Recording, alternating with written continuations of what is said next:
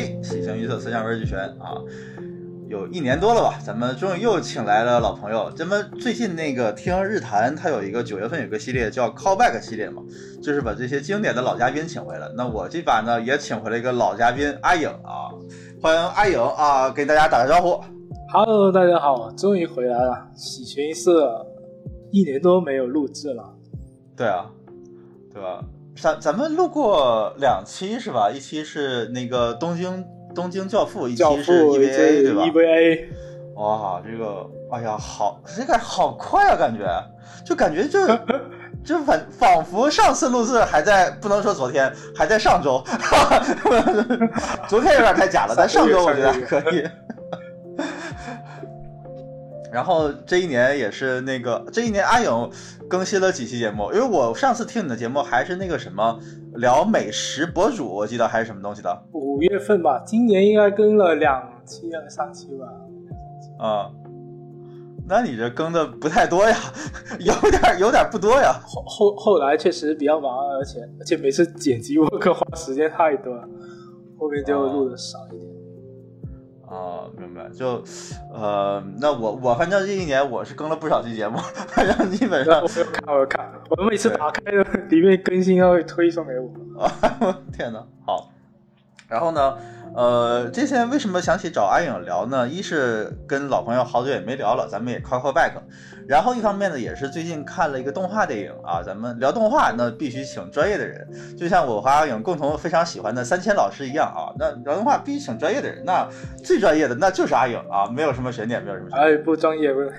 我都还是业余爱好者。业余爱好者，所以之前看了一部动画叫《漂流家园》，它日本那个家园呢。呃，日本名应该叫团地，相当于就是咱们这儿就相当于小区的公寓的意思，就是对旧的集体公寓楼。对，就不是那种一户建那种别墅啊。日本也有很多一户建嘛，它这个就不是，它属于像，因为那个电影里面也说啊，这是叫什么公租房吧，还是廉租房，反正之类的，反正是一个福利房。对，就本身就是可能是一些可能收入比较低一点，他们有有房子方便居住嘛，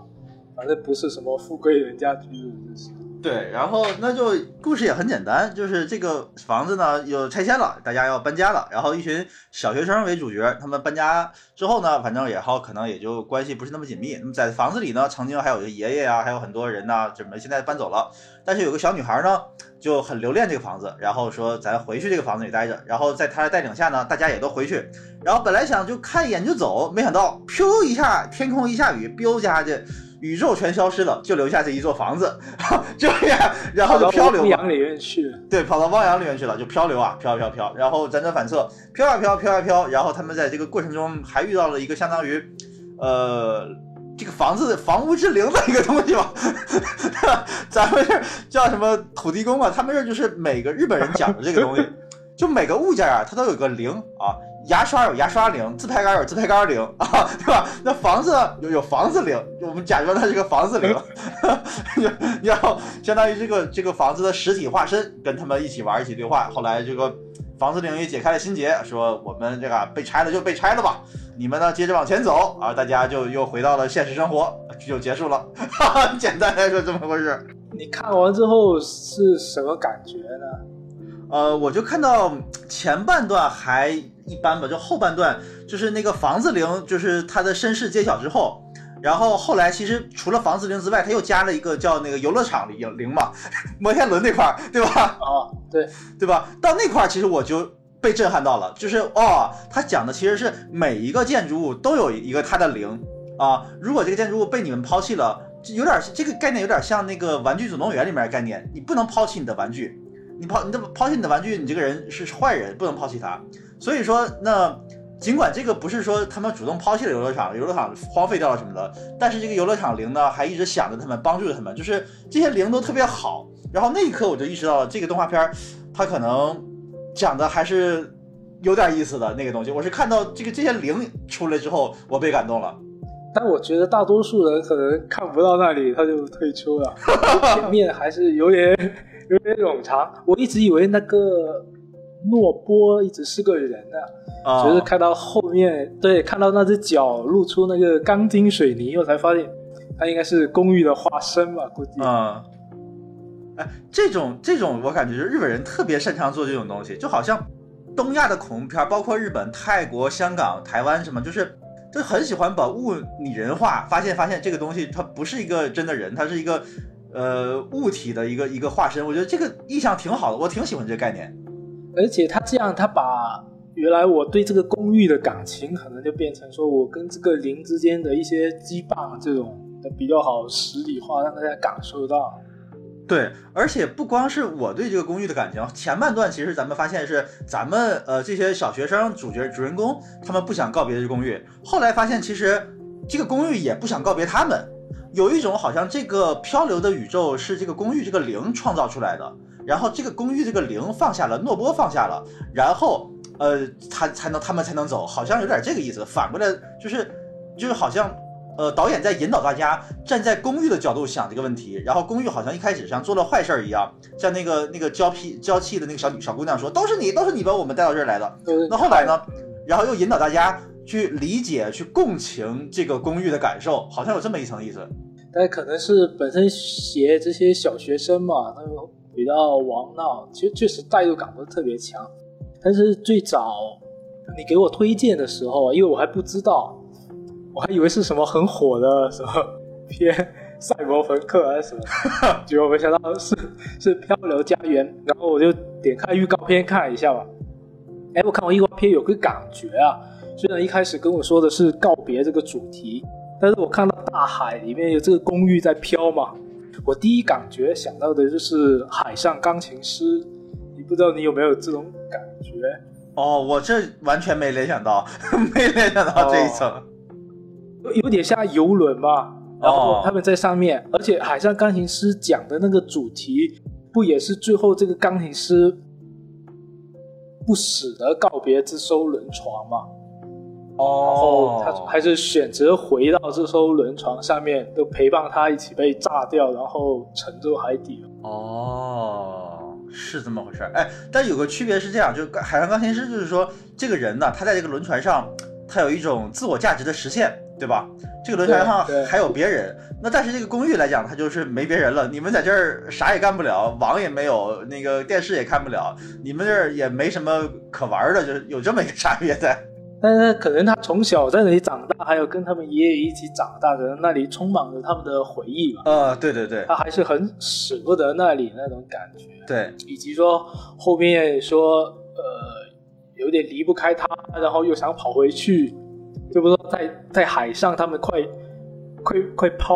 会被这个抛弃掉这个公寓了嘛？那些海浪啊什么的袭来的话，哦，然后那小女孩还跑回去，对，跑回去重新回到公寓那边。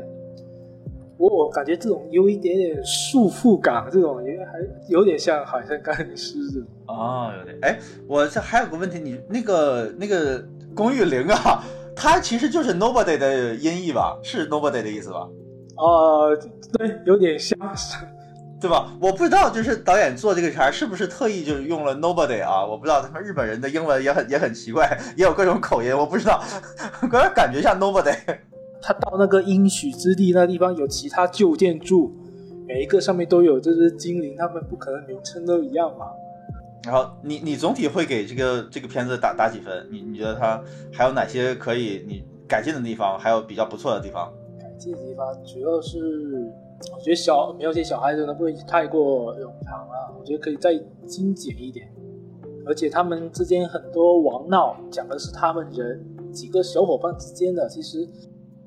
本身跟公寓告别这个主题可能关系不是特别大。我个人感觉，觉得那些可以多砍掉一些，甚至留出足够多的篇幅来描写后面他不是到那个。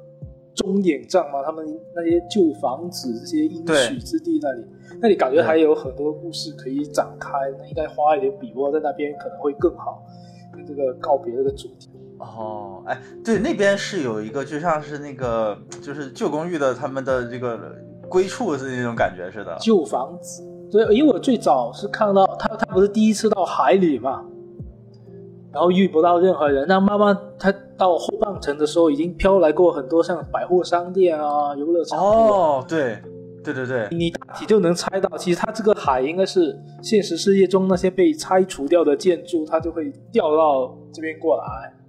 然后他在这边就能遇到。我大体猜的剧情应该是这样，那最后他飘到终点，应该就到那片有点像小岛一样的地方，那里都是以前旧的建筑物。哦，对对对，那个诺波是不是还说了，就是如果你们下来的时候，你如果你们到这里，你们就不能再也不能回去了。对对对，应该是应该是，他们是人吧？哦，这个也是，这个有点就是那个古希腊神话色彩，就是好像我记得有个人，他带着妻子好像逃离一个城，上帝说你不能回头，然后他妻子就回头了，然后他也回头了，所以就他俩就那个反正好好像就丢在那儿了，就被石化了，好像是，就是你要离开那个家园，可以，上帝给你一条生路，但是你不能留恋他了，就是这个意思。然后另外一个，我看这个除了刚才说海汉那事，我还想到一个有点像，中间有一小部分给人感觉像《流浪地球》吧。哦。可能一开始他又觉得无法割舍和告别，所以有点想把他一起带走那种感觉，有点像。哦。对哈，对对对对，哎，我我同意你刚才说的，就是小学生部分呢是有点 有点有点那个太幼稚了，就他妈打闹这这些东西。是是，我我一开始看不下去啊，我我是分散，每天看一点，看一点，看到后面稍微剧情比较集中时候，一口气看完啊。啊，但是他这个小学生部分呢，就也有一个优点是什么？就是说他还有一些，比如说他的爷爷，比如说这个小男孩和这个小女孩，他俩其实是有一些矛盾的，对吧？他俩心心里有些芥蒂。像那个好像谁说了说那是我爷爷，不是你爷爷，然后对吧？然后那个反正小女孩就走了，然后两家也没什么来往啊，也没见到爷爷最后一面呢，怎么的？然后小女孩还有一个什么相机啊，是小男孩想要的，什么就就是。他他中通过通过这个爷爷，其实相当于给他俩建了一个纽带，我觉得这个点做的还是不错的。就是这公寓里面除了公寓，还是有人，有个具体的人，因为爷爷的存在，爷因为爷爷留下来这个东西的存在，然后让那小男孩小女孩他们以前感情很好，那也是因为爷爷没了，所以他们就是有点既放不下对公益对爷爷的怀念，然后彼此也都有点芥蒂。但后来经历这么一个事件呢，然后心结解开了，这个这层我觉得就是双主线嘛，相当于这层主线我觉得也还可以。就回忆的部分肯定是可以，嗯，然后其他小孩在里面掺和，其实就感觉他们不同小孩之间还有其他矛盾，就可以少一点。对对，还有这个争风吃醋啊，三角关系啊，那那个有钱的那个大小姐要找那男生玩，然后那男生不跟搭理她，对吧？还 有这么一层关系。哎，但是但是确实印看下来印象蛮好的，确实是这个呃这个大小姐这个小女孩，嗯，可能她在里面个性会更鲜明一点吧。对他，他鲜明，然后反正虽然有时候不管不顾了，但是他他就有话直说嘛，他敢说话，不像这个女主女主感觉就是说你你又挺圣母的，但是好像又就是因为你太圣母了，所以很多事儿就叫你搞砸了，是这个感觉。这个不好好说话，这个，那那说不定不好好说话，还是他们这个小学生的特点。啊，这么说也符合小学生特点，对吧？就是咱们，对对对，那都回到我们小时候，可能也会这样，所以只是说大了觉得这样不一定好，小时候肯定都是这样。就咱们属于就是离开小学太久了啊，离开太久了。这片子可能给刚上初一、初二的人看，他们能特有感触。哇，我的小学一些朋友他们哪里去了？啊，对，是是，确实，就我们的共鸣感可能会稍微少一些。嗯，不过却觉觉得后面呃，后面看到他告别各种不同的旧的建筑，哎，这个主题我觉得倒还是挺有意思的。嗯，对，那咱们就进入这个告别这个部分吧。啊，告别这个部分。哎，你你一开始啊，你找我录制，我就有个问题想问。嗯，你是这种呃比较怀旧，会对过去一些念念不忘的这种人吗？是我，我是，就是因为你看，我之前该跟其他的播客聊过，就是关于城市的回忆啊什么的，就聊聊这些城市东西，但这些聊不完，这太多了，所以我是一直是对这种以前这些东西，包括我刚才讲到，就是说，呃，我上初一、初二前就也有深深的这种感觉，哎。那些小学那些人怎么突然就没了，对吧？突然就没了，他们到哪里去了？他们咋就大家就是不熟络了？就包括我家旁边那些小伙伴，还有我小学时候同学，大变样。就是我家里旁边的小伙伴，在我搬家之后，上初中之后就全不见了。然后，那我小学同学很多，我也后来都不敢认他们。小学同学怎么到初中像变了个性情一样，完全不是当初那个人了？比如说，当初一个很很腼腆害羞的一个孩子，到了初中突然开始打群架，对吧？这是什么？这是怎样一种变化？我不能理解。叛逆啊，他他成长成长变化会蛮大的，这个阶段啊，对吧？所以，我我看到这个片子，我就哎呀，就想起了我的那那个感受了。这个片子，我就觉得这个，所以关于告别这个主题，就既是告别那些呃以前的人，也是告别一些一些物。我第一开始想的是一些场地场地嘛，也是就是像公寓啊，告别房子，告别花园，告别广场这样事儿一类的。然后后来想到了，也可以告别一些就是小时候的玩伴什么，因为他们是往往是连带在一起的，所以我是有很多话想说的。那。先说你小时候有什么特别怀念的事情？哎，我先说一个，就是啥，就是呃，既然谈到这个，我就讲讲我。我是因为我是小，我们呃当初是那个吉林省的一个什么呃教育实验，就是说我这届啊是五四制的，就是小学五年，初中四年，正常不都是六三制嘛，对吧？对对，所以我小学这个。呃，这样相当于就是告别比别人提前了一年，提前提前了一年。然后恰好也我也是小学五年级那时候搬家嘛，然后我就感觉到，不知道为什么，就是在升入五年级之后哈，突然之间曾经那些小伙伴就都不来往了。然后因为因为我在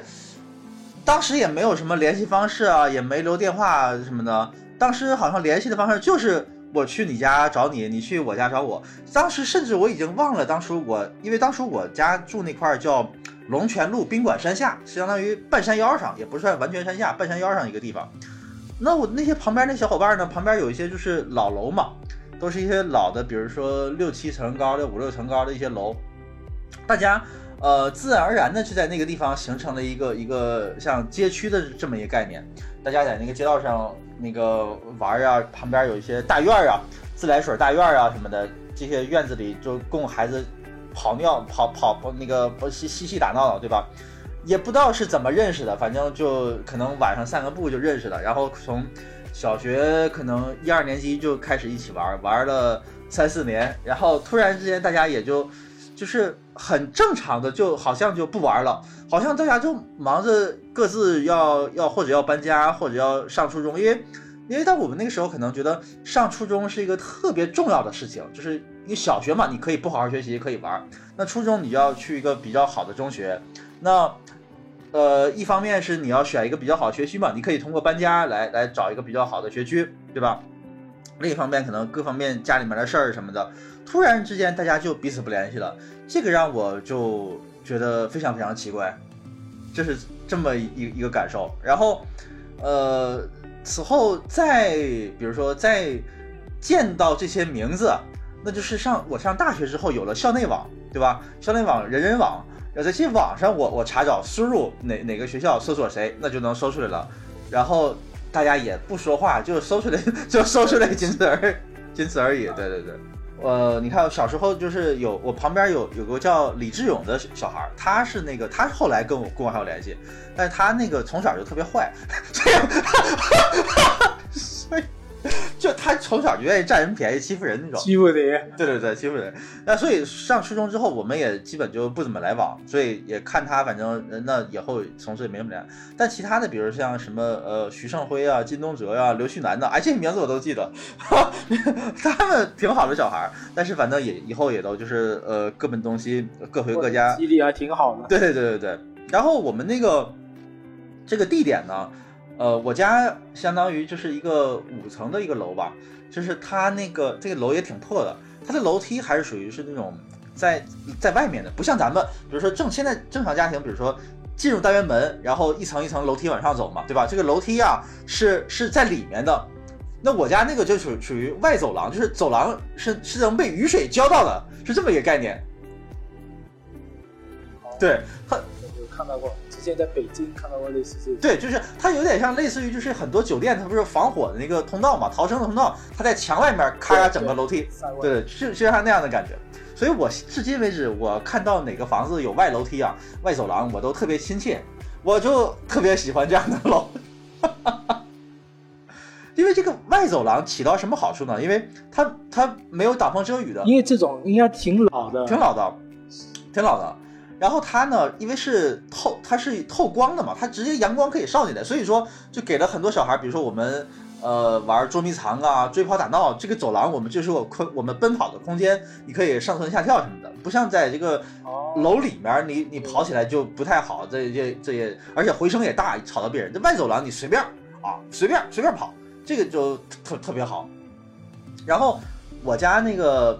在二楼，在我从我家窗户那个望出去，就能望到整个这个宾馆山这个这个外面这个两条路，一个大一个大路，一个小路。小路呢就是我们小伙伴经常玩一个地方，大路呢就是可能呃走车呀，就是包括上面有一个中学学生放学会会走的那个大路。我就每天就是寒暑假的时候，我就无聊嘛，这时候趴在窗户上看旁边这个宾馆山这个路啊，陆续的人来人往，这感觉，看他们就是嗯，上上下下的。然后有时候我特别喜欢下雨天，下雨天什么是为什么呢？下雨天呢，首先下雨天它一定在夏天啊，夏天和秋天。那么夏天、秋天就有人打雨伞。夏天、秋天呢，那还有水果嘛，有桃子，我就会把桃子吃光了，然后啊拿桃核砸人家雨伞。果然是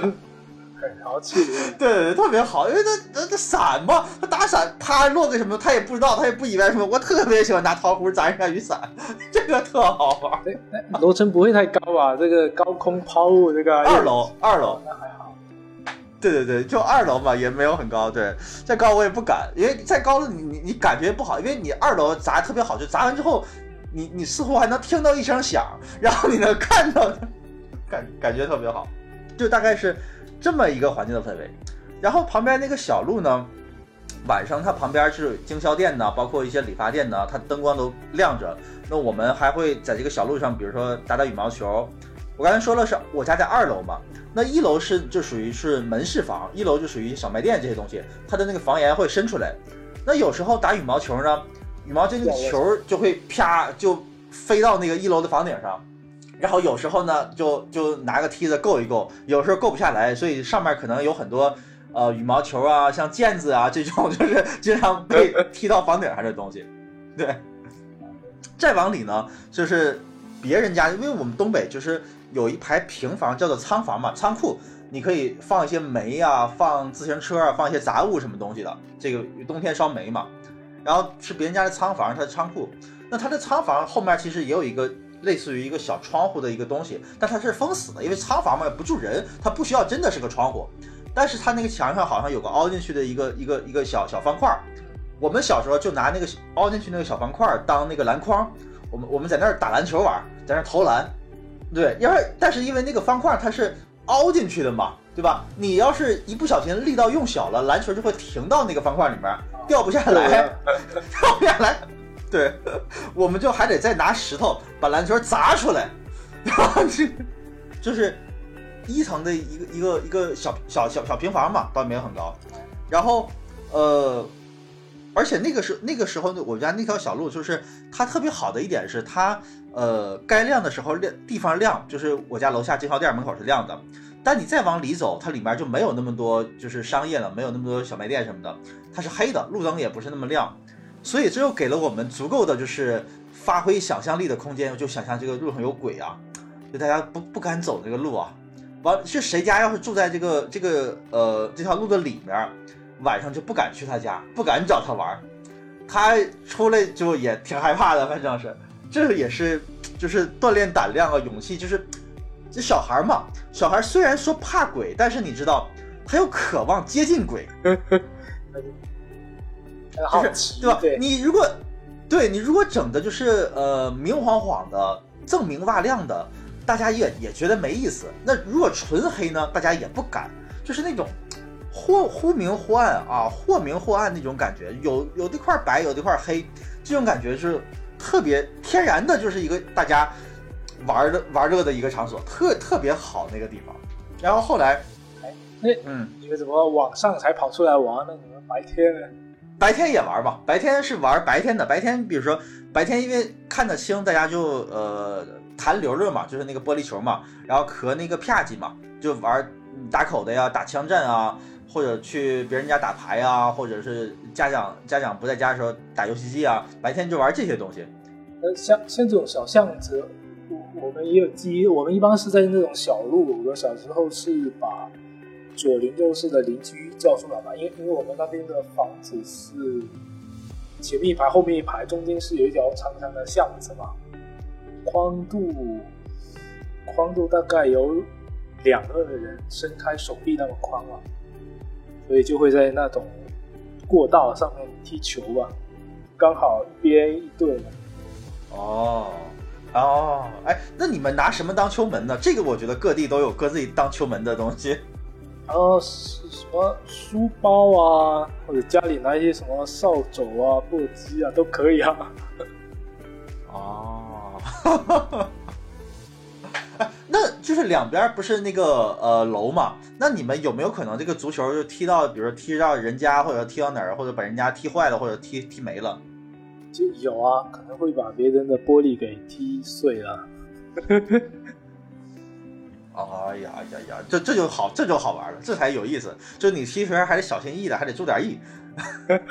是啊，然后像你说刚才那种投篮打球的，我们如果没有篮筐呢，会用那个游泳圈，你知道吗？把它固定到墙上，然后、啊然后投到游泳圈的那个框框里面去。哦哦，真是各地有各地的办法呀！你看我们北方没有，我们那块儿没有没有水嘛，我们哦就不游泳，也没有游泳圈，没有，你们这有游泳圈。我们那个是我们踢球是那样，我们旁边有个大院嘛，然后那个大院呢门口当然是有有一个门嘛，然后那个门就天然的当球门，大院然后大大院另一边是一堵石墙，然后那个然后就在那边当门，但是那个大院那个墙旁边有一条水沟。啊，所以有时候球会被踢到那个水沟里，那水沟还感觉挺脏的，就是踢到水沟里之后，就谁也不愿意去捡。那捡球又是一个大家就是争执的一个一个焦点，就到底谁去捡球？是踢进去的人去捡球，还是守门员去捡球，还是还是大家石头剪刀布，谁输了谁去捡球？这就很有争议了，这个东西。不是那种水沟是水渠吧，就是对小孩子来说危不危险？呃，不危险，不是很深，它就是一个大概二三十厘米深的这么一个，或者然后呃三四十厘米宽的一个一个排水沟吧，就是可能就是排下、排下房顶的雨水雨水啊什么东西的感觉，不是很主要就是脏，主要就是脏是吗？就是对，主要就是脏，倒没别的，没别的，就是脏。然后我家旁边还有一个就是。呃，连的自来水大院儿，自来水大院儿当然顾名思义就是自来水公司的一个所在的一个大院儿嘛。然后旁边还好像还有一个什么，就是东北你知道还有什么供热处啊，就管道什么之类的。所以那个地形在我看来特别小时候特别复杂，特别复杂。然后小孩淘气，然后好像还想特别想挑复杂的道走。然后有一堵墙就是砌开嘛，把比如说两个地方砌开，然后小孩就会走在那个墙的立面上。那个墙，它上面是是有个有大概有个呃三四脚宽的那么一个一个立面吧，然后小孩走在那个墙上就就从这个院走到另外一个院去，而且而且那个墙不是一码平的，它是先往前走一段，像城堡一样，再抬高一段，再往前是盖一段，再抬高一段，它是一个那个。一个那那种形，像凸字形那种感觉，凸字形，对吧？所以你当你在走到一段之后，你要踩到另一个更高的墙上再往前走。我现在想想非常可怕的，那这墙大概大概有两层半楼高吧，你要掉下去那摔够呛啊那玩意儿。现在想想非常可怕。那那你们胆子还够大，但是没没有大人看着，你们直接就这样上去了。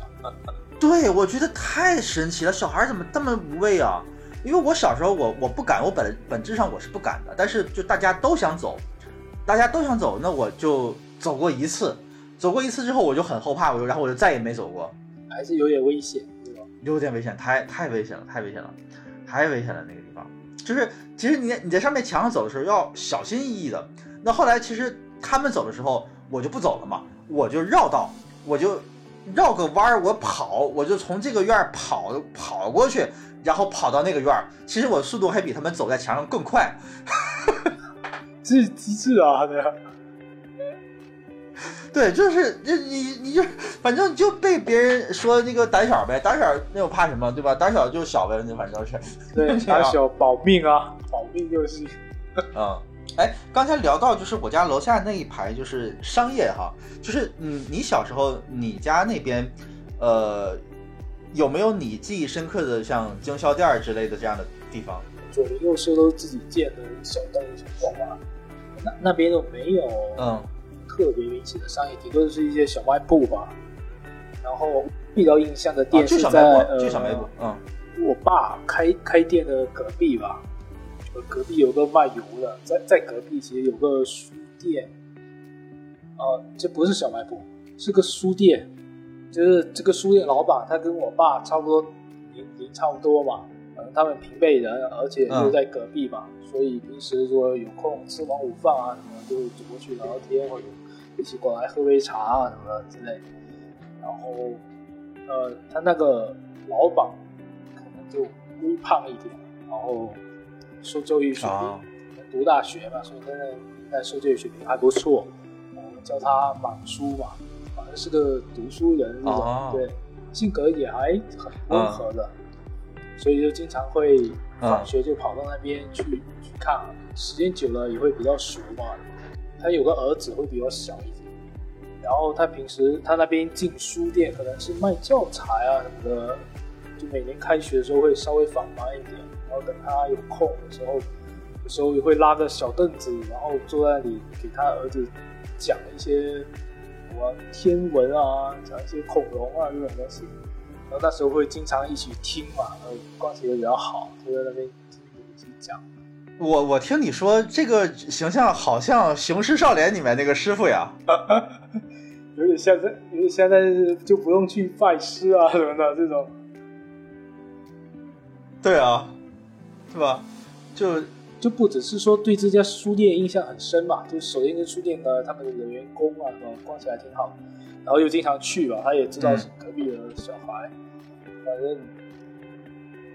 然后主要是他经常会给我们讲这些。你知道那个小孩学校学校都不会讲这些东西哦，我没有有兴趣。其实他相当于培养了我对这些什么自然科学啊这方面的兴趣，就导致以后会读理科啊什么的。其实实际上还是会有一些相关性的，因为这些东西不是我爸爸教的，不是我爸爸教的，其实都是从他那边来的。还会说那种说会拿个白纸嘛，会画一些说怎么在不碰到这个杯子的情况下，把这杯子里面的水给弄出来，把它弄干，然后你要放在湿地上。哈哈，呃，这个这个功能好像就是我小时候只在电视里大风车上会讲这样的东西，大风车有时候董浩叔叔会教。啊对对对，还真别说，这个满叔长得跟董浩叔叔真的很像。小时候看电视觉得，对，就觉得就是他，还还挺像的。那种时光，反正就就有有他能讲那些东西陪伴的时光，还是蛮特殊的，还蛮好。就印象中就是那种有时候夕阳西下嘛，然后我们这边潮汐，阳光会透过门口的那些大树照下来嘛，就会有那种光影斑驳，然后。会洒在说他给我们讲的这本书上面，会有一些光影，嗯，就就就很有那种现在回忆那种带着光芒的那种那种感。哦，那他这个店一直在还在开吗？还是说后来不开了？我小一直开到我小学四五年级吧，然后他就没有继续办下去了。嗯，他们全家就搬过来广州这边，然后那家店就没有开了。你刚才说他有个孩子比你大，小小一点，比你小，对对对，小小几岁。哦，哎，你看，那他是不是也是为为为了孩子上学，所以搬走了？是 不是？是是啊，就也是为了受教育，而且可能办书店，慢慢的到那个时候本身就一般嘛，不算特别盈利，所以他们也就搬走了。所以还挺怀念。你如果说告别，确实告别这个书店的印象会哦，你看，就好像好像是这样，是大家就是这个搬家，总要是有个由头，或者是工作调动调动，或者孩子上学，这个是很大的一个一个因素啊。是啊，是啊。而且就除了说书店，主要还是跟些人啊什么的，其实跟我们看的那个影片有点像，所以经常现在路过那里，究竟我爸的店还是在那里，有时候坐隔壁还是会挺想念那个那家书店的。哦，就是你你现在回回老家，说你爸的店还在？对，但隔壁的两家店都搬了吧，换了。哦，那那你爸还是挺厉害啊，那你爸太厉害了。没有啊，可能就只干这些事嘛，所以就没有帮去哪啊。你看啊，就是你看跟你爸对比，就我家楼下那个小卖部店，他可以跟你爸可能就我觉得有有点有点相同的感觉。我家楼下那个不是我家正楼下，可能斜楼下一楼的那个小卖店，小卖店是我在很小的时候，呃，换了老板，然后此后就再也没换过。就是，呃，它叫海峡经销店，就是就海峡呀，经销店。呃，那个老板就是在我小时候，他是一个非常年轻，他我我我甚至觉得我小时候他的年纪都不如我现在大，应该没有我现在大，非常年轻。然后在我很小的时候，他在把那个店盘下来之后，他一直，因为呃之前不叫海峡经销店，之前不知道叫什么店，反正我印象不深了。但自从海峡经销店在了之后，再也没变过。我大学毕业之后，包括我我后来现在回家再到那块去看，他还是海峡经销店，是那个老板。他那个牌子呀，我不知道几，还是那个老板。他那个他那个牌子几几年换一次我不知道，还是这么多年没换，那牌子已经发白了，已经 已经接近于纯白了，你知道？因为原来是红的嘛，原来是红的几个大字“海峡经销店”。就原来我小时候晒了之后褪色褪色那种。对，我不知道，就现在已经完全近乎于很白很白那种样子了。然后我往里瞅，那个老板啊，我一看就是他，他现在是有白头发了。然后也是是一个完全是一个就是一个大叔的一个一个形象了，但是我就知道一定是他，因为他的，因为我记得我知道小时候特别帅，我小时候他老帅了，就是我们家周边呢就没有那么帅的一个男的，从来就没有这么帅一男的，啊，浓眉大眼特别帅，而且皮肤很白一男的，很难得。但现在就我忘了哪哪年回家看看到一眼，就哦还是那么白，因为他这个白就很很显眼。很难得，所以我我确定应该是他，但我也是因为这两年回家少了，我再没去看啊，不知道什么时候我回去再进去，我再看一眼。那他们现在怎么样？生意啊什么？就还是我觉得就是凑合嘛，就一个经销店，也就是卖附近的这这这些人。但我觉得不同之处在于，可能我小时候会有很多小孩来这儿买东西，那现在可能就是正是正经就是生活的，就是柴米油盐啊，正常这些日用品什么了，可能卖玩具啊、卖小孩的东西可能就少很多了。现在就孩子也少了，变化对。对这个店给我的印象是是非常非常深刻的，因为其他店陆续都搬了。就是我家原来对面楼有一个叫叫什么饺子馆的，然后也也更新换代了好多批，包括理发店也更新换代好多批。呃，就这个经销店，它我难以想象，它一直就没动，就真的是厉害。但是但没有动，你有在那里买过什么东西吗？比如买冰棍啊什么？呃，小时候可能去买过啪叽，就是一副嘛，就二十多张，然后你拿剪刀剪下来那种。买过啪叽，就是买买过呃小小零食啊这这样的东西。但其实也不常常去买，因为小时候我那个零花钱也不多嘛。我还记得有一次特别特别有意思，我看当时小时候可能兜里就几毛钱，然后有一次那个呃我们去西，这就要说说到第二个地方了，说到西山体，因为我们在宾馆山嘛。宾馆山，我们家在半山腰上，你再往上就是一个正经的山上了。那山顶呢，就叫做西山。西山呢，就有一个体育场，就是西山体育场啊。这个体育场是，体育场说来有意思，这个体育场是我妈小时候，我妈上学时候修的。哦，它到现在还在。因为那个时候，呃，还在。那个时候，国家有一种就是强制学生无偿劳动的这么一种制度，就是就。就抽抽调学校，那时候可能也没有正经，比如说建筑公司啊，对不对？那国家政府也不愿意花钱再请人什么。当时就讲，比如说那就是啊，社会主义建设你就得征用学生干，就请这些中学生，男的女的都去啊，男的女的都去，就把西山体育场就给就给挖开了，因为你山嘛，山哪有那么平整的？你后要修一个体育场，修个正经四百米跑道，你要把这个地给搞得平平的嘛，然后还要修看台什么的。那都是我妈他们学校的学生，当初给给给修出来的呀。当然也可能好不容易啊。对，很不容易，可能不止我妈一个学校，很可能是全市的中学轮流干，很可能是这样的。他们就就轮流干，就都是发动学生的力量，无偿劳动，把这西山体育场给修出来了。啊，这是这个体育场。然后我们当时小时候，我们上西山体育场，那就不是说像小时候在那个大院里。拿门口当球门了，人家是正经场地了，正经场地踢球什么的，然后也挺有意思的。反正那个体育场，反正小时候也没有多少人跟我们抢。我们正经踢那个大球门的，哦，老大了。小时候看体育场太大了，要从这边跑到这边，那那太难了，跑不到，跑不过去，那都是 正经球门。然后踢球，然后跑累了，跑累了，然后想去买瓶汽水。然后我记得当时汽瓶汽水好像是五毛钱两瓶，好像是。然后有一个有一个小伙伴，他好像有三毛钱，我有两毛钱。我们本本来打算买两瓶的，但是好像我的两毛钱是是硬币，跑的时候就颠吧颠吧颠没了，好像是。然后我就没买成汽水。不过就是你刚刚讲啊，其实可能那时候个子都比较小，人比较小，其实看很多地方都会觉得挺大的。现在看。觉得可能就也也就那么大，但是像小时候可能那操场很大，或者某间屋子感觉特别大。对，但小时候就是那个体育场好处是，就是它虽然感觉不是那么的先进，然后也就很普通的设施，但它确实是一个每个人都可以去，大人小孩可以随时随地的不分白天黑夜，随时到那里做任何事情的一个场地。但是让我就非常愤怒的是，后来这个体育场。就被通化市体育学校体校嘛，就那些真正的练田径的、练体育的人，这个体育场他们给承包了，就这个这个体育场相当于他们学校的操场了，就不让外面的人进了，对外开放啊。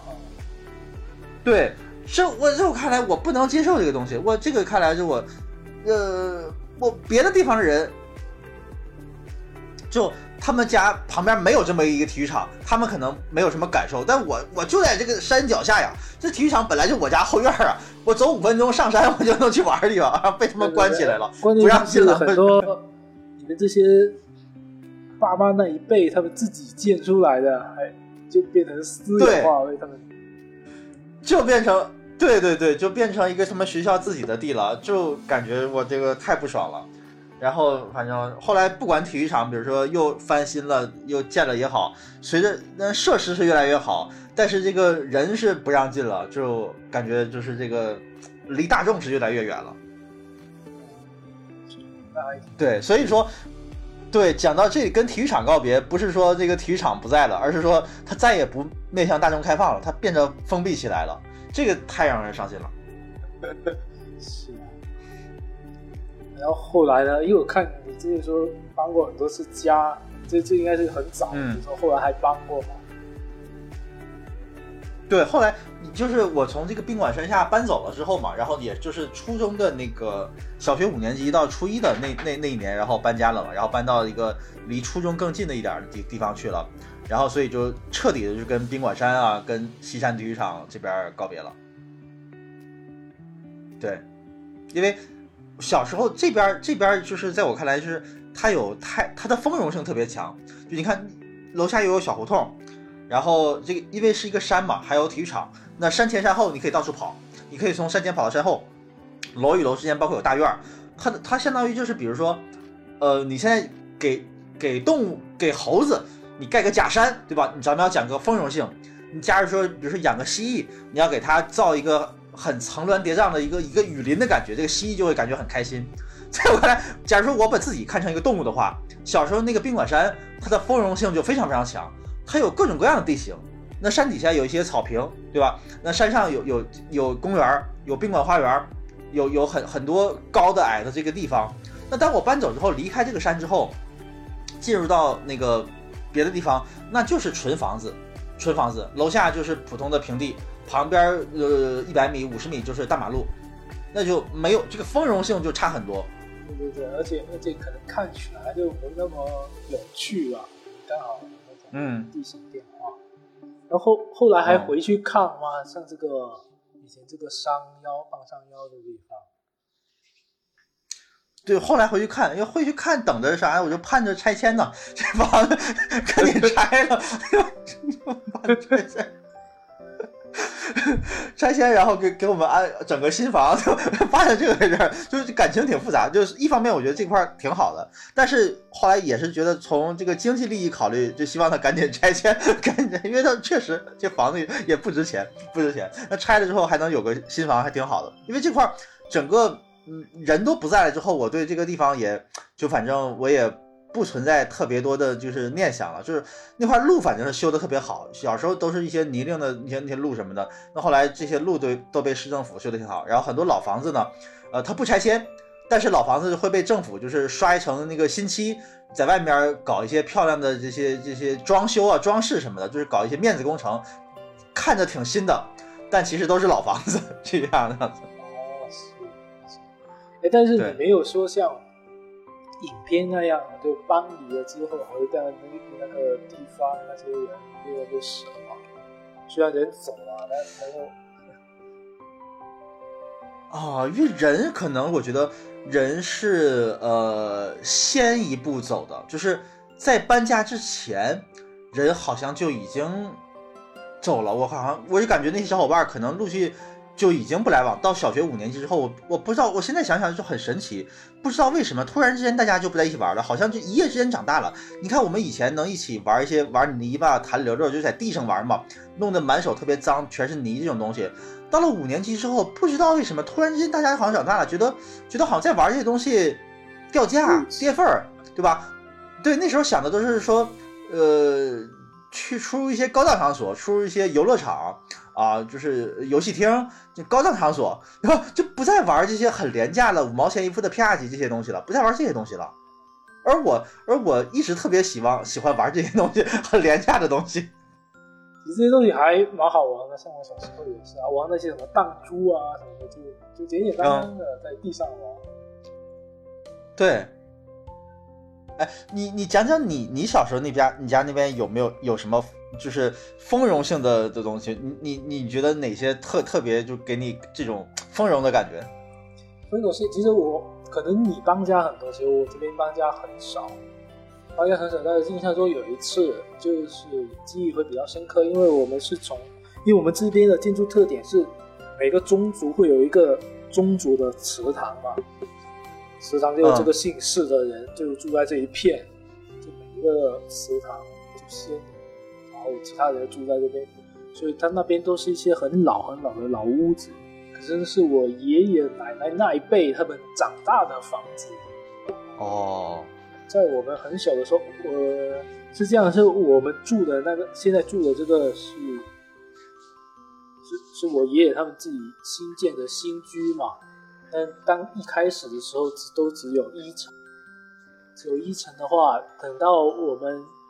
前面有三四个小孩出生之后呢，可能空间也都不太足够吧，所以这边要重新把它盖多几层。所以我们有一段时间是先搬回原来老屋子那边继续住，然后在老屋子那边是有一些回忆，包括等到后面结束了还会一起搬回来嘛。在老屋子住那边，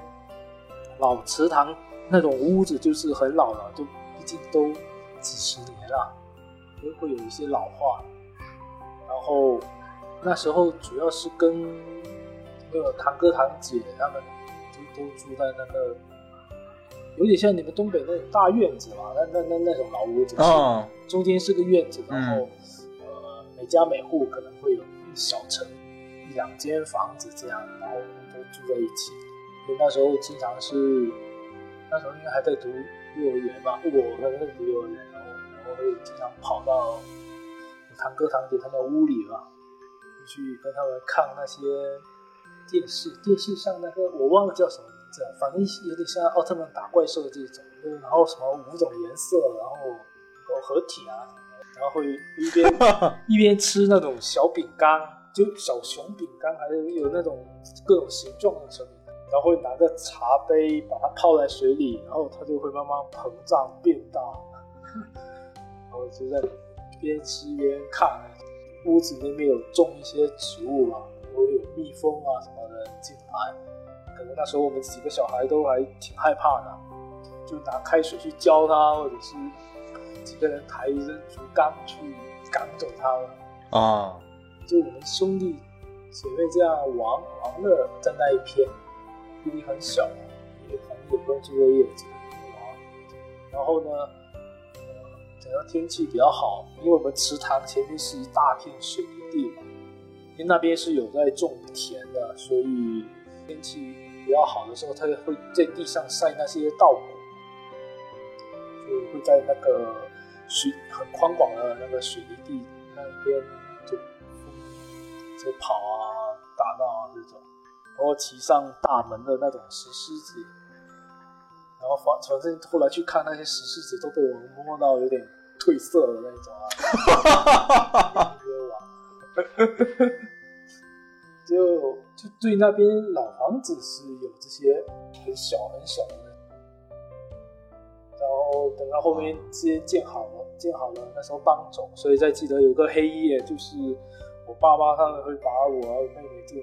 背在身上，然后带着这些煤气炉啊什么的。然后走走走到新居这边嘛，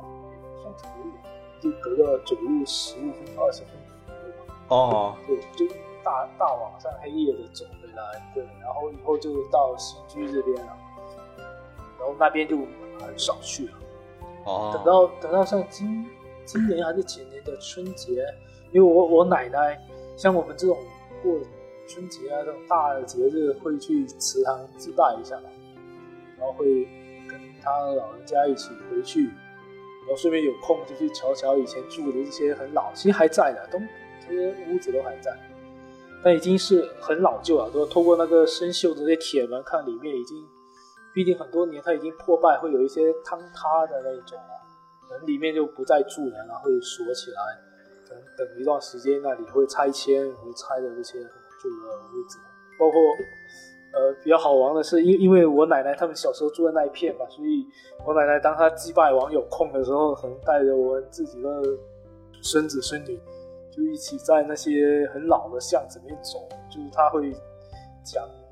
小时候他他自己住过的那些房呃屋子啊，因为他也住在大概是那一片地区，那时候他们活动范围都比较小，就。就我奶奶小时候住那种，就真的很破败，很破败，房子快塌了。一对比，确实很有这种时光变化的这种感觉。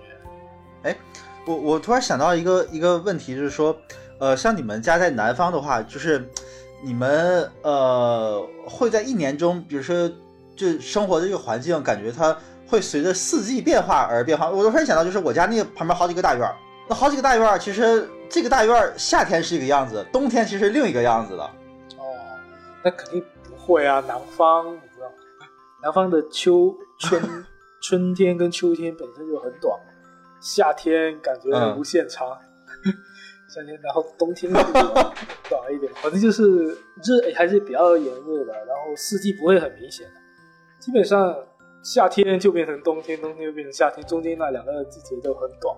哦。我我记得我家那个，就是我现在想想那个丰容性真是太强了，就因为我家旁边就是相当于没不是成规制的那种小区嘛，就是随便建的。呃，这个楼是呃这年建的，那个楼是那年建的，都是不同的施工单位，这个随便找块地就建的。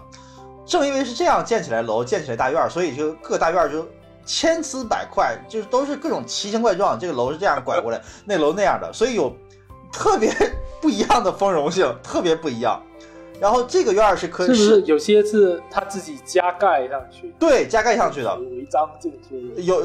呃，倒不一定违章了，反正但是就是你插个空就盖，他也不在意什么楼间距什么的，但是也不会那么密了。但是比如说你正常就是这个房子，按理说呃，应该是比如说，或者是我们北方讲究一个正南正北嘛，一排排一排排的，呃，往下排，像等号一样，啪啪啪啪，一行一横一横一横一横下来。但是因为我们家那块是在一个半山腰上，它不允许你盖那种特别正南正北的，所以都是偏的。这房子可能是呃西北朝东南，那个房子东北朝西南，四十五度、七十五度、三十五度，就各种不一样的朝向。这么奇怪？对。所以他就围成了好多个院子，有的院子就很直，你适合来回跑；有的院子就适合打枪战，男生打枪 BB 弹嘛，那个塑料枪，那个因为有很多掩体，有很多掩体。那还有一个像自己家盖的二层的一个一个小的一个楼，就是它适合我们打那个，就是拿矿泉水瓶子，拿一点五升的可乐瓶当球棒，然后打乒乓球。乒乓球是乒乓球当棒球，一个人当投手，把乒乓球扔过来，然后拿一点五升的瓶子，咵挥棒，就把乒乓球打回。因为他那个院子特别窄，所以你不会把球打得特别飞。就各种不同的都有各种不一样的地方。那有的院子我刚才说就适合踢足球，它一层那个院子；有的适合跑跳，主要是各种；有的适合有那个楼梯有个大斜坡，你可以在上面放坡啊什么的，各种不一样的适合地方。那有的。有的它那个有个车棚啊，车棚是那个属用那种什么琉璃瓦还是什么什么瓦那个盖的，那上面就有冬天会下雪，那个雪就特别干净，因为车棚顶上没有人会碰到它，它那雪落一厚厚的一层，你冬天就适合在那打雪仗、捏雪团，然后旁边也有各种各样的掩体，就你去玩不同的东西，有找不同的地方，这是一个非常大的乐趣。那为为什么它那种天棚那边那边打雪仗，它不会？太高还是什么？小孩够着啊？不会，就是因为他你还要说到他是半山腰，然后比如说他家是那个，比如说那个楼是一个二层的一个小楼嘛，他那个车棚是就是一个一层的，就是一个停自行车的一个一个棚子，停自行车的，然后拿一个盖盖小盖盖的，然后我们可以在上面可以拿雪。那还有比如说旁边那自来水大院，自来水大院那个那个车那个是真正正经停车停那个汽车的一个车库。但车库那个顶可能有三四米高吧，但是没关系，你从旁边那个楼房有个什么地方，你可以跳上去。那从旁边他他家那也是外外楼梯，也也是外走廊。那外走廊你就可以翻越呀、跳啊。从那块就有个地方离那个车棚、车库顶特别近，你就能跳到车库顶上，在那块儿也可以玩各种各样的东西。那可你可以分成两派。一派站在这个车库顶上啊，他们这是他们的阵地。那一派呢，就是这个院里面、楼房里面、外走廊这块，这是另一个阵地。就是你可以选各种各样的阵地交给两边，然后两边开始打 这样子。哦，那这样确实玩法还挺多，确实就比我们这边对利用这些自然环境玩的会会更多一些。对，这边建筑真的是太神奇了，千奇百怪。我我还想起一个，就是。有一个呃，怎么讲成长感变化的一个事儿是，一开始这些楼都是普通的门嘛，普通的单元门，就是我们是外走廊就没有门的，连单元门都没有。那旁边那个比较后盖的房子，它大概就是不是七八层了，是九层十层吧。但是那个时候就是老楼嘛，九层十层也没有电梯，那住九层的人可体能了，那可非常累。那但是那个门就是高级了，就是已经有单元门了。然后他们那个单元门是一是可能是通化市比较早的，呃，就有那个叫防盗门了。那防盗门就是上面有有你摁嘛，摁摁摁那个密码，但是呃有的防盗门就直接给你写幺零幺幺零二二零幺幺二零二啊，有这么一种。那也有防盗门就是十个阿拉伯数字嘛，从零到九你自己摁啊。然后我们那个时候那个旁边有个门，就防盗门，就是它就是。一一串就是那个一排，呃，零到九这个数字，你你不知道谁家的编号是多少，你并不知道谁家编号是多少。比如说我家编号可以是呃八七六五啊，随便你自己设定的这个编号，不是说摁二零四这样式儿，不是这样式儿的。那我们就随便摁。我们小孩就 有了这个门之后，我们看太神奇了，这个门好高级啊！我们随便摁吧，那排列组合嘛，对吧？就是 这个零到九这些数排列组合。排四位数就好了，然后我们就挨个试，挨个门试，看谁能摁出来一家，谁能摁出来一家。后来找到一个，就摁一二三四，然后叮咚就响了，然后我们一哄而散就跑了。他家这个就给设定，就就是一二三四，特别简单。那有的接通啊，你都按了之后。没我们就跑了，就没等他接通了，就是因为你你你你你那个按的不成功就不会响吧，你成功了就会就会响响，我们就吓得我们就跑了。有点像那种说经常恶作剧去按人家门铃然后跑的。对，就很恶作剧。然后我刚才讲到那个踢球那个大院儿，那是有因为有这个我们去哪个大院玩，其实有时候也取决于呃这个小朋友小伙伴住在哪个大院嘛。然后那个大院踢球大院，我们有一次是想玩点火，就找几块砖头啊，在院子里垒垒垒个灶台，然后底下放点草，就想点个火什么之类的。然后你光有草其实烧不着嘛，草那么湿，那怎么整呢？我们想烧点能烧着的东西啊。我们思来想去，我们特别损，那小孩小孩损到家了，小孩特别损到家。然后我们想烧啥呢？就回到那个楼的那个楼道里啊，就随意的把人家的对联撕下来烧了，就是春节贴的那种春联对联，我们给人家撕了，太太损了，太坏了，就就随便撕了，然后。有个那个小孩哦，想马上想起来，哎，我家也住这个楼啊，他们会不会把我家的对联撕了？然后就赶紧问你撕的是几层几单哪户的？哦，我说的我说的，比如说是那个撕的是六层右边的哦，那没事儿，我是我家住七层左边，那没事儿，这样，然后没事儿就接着撕，然后那个再烧，一个小孩就这样就这样的事儿。对，玩火开心，玩火特开心。对，我们也经常去去找一些树叶啊，家里撕一点纸巾啊，经常在门口点火。哦，对，就就树叶不好着嘛。我们那个时候是另外一次找了一个，我们放忘了去哪儿吧。我们那个时候就遍地搜索这种这种东西，然后当时也无聊嘛，肯定当时就我们两个人，然后找到了一些什么呢？找到一些废弃的塑料。然后我们烧烧塑料，呃，那个空气污染相当严重，就很刺鼻嘛，那个味道。但是也真是好玩，因为塑料烧起来它那个呲呲冒油那个感觉呀，你感觉这个玩意儿有意思，比烧纸有意思多了。